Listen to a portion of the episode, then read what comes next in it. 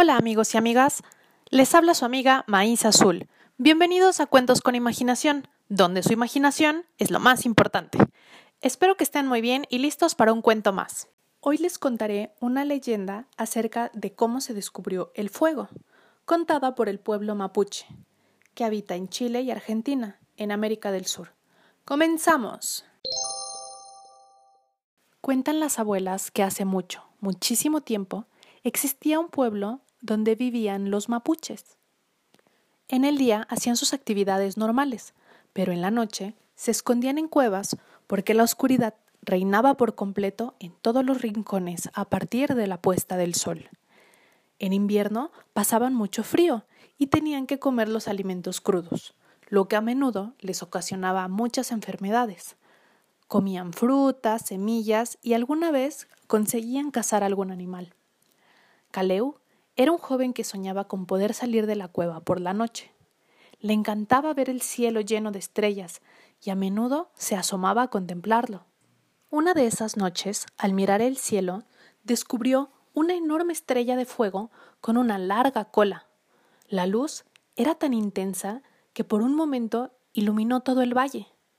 Muerto de miedo, Caleu se metió en la cueva y se acurrucó en una esquina.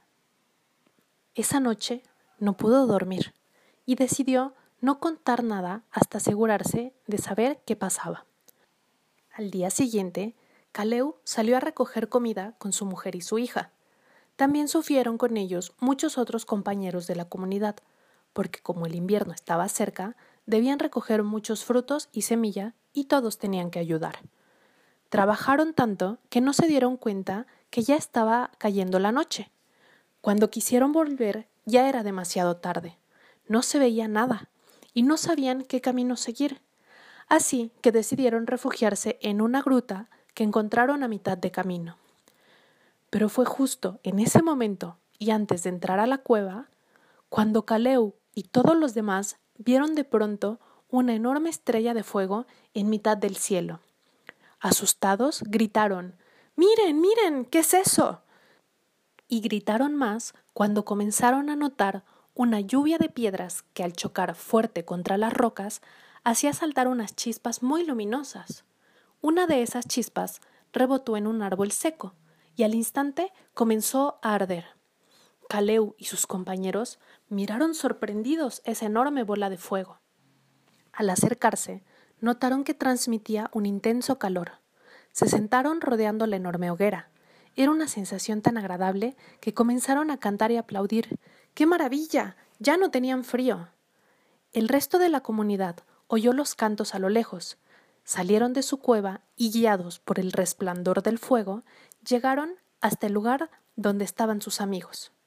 Hechizados por el fuego y de forma casi instintiva, acercaron unas ramas al fuego, y fue entonces cuando comprobaron que el fuego pasaba de un lado al otro. También hubo uno que por no tener cuidado se quemó la mano. Así que ese mismo día aprendieron que tenían que ser cuidadosos. Por eso, cuando volvieron a su cueva, solo los mayores llevaban en la mano una antorcha con fuego. Al llegar, Caleo explicó al resto cómo las rocas, cuando chocaron unas con otras, provocaron las chispas que originaron el fuego. Así, los mapuches no volvieron a pasar frío ni esconderse por la noche. Fin. Así terminamos el capítulo de hoy. Muchas gracias por escucharme y no se olviden que su imaginación es lo más importante.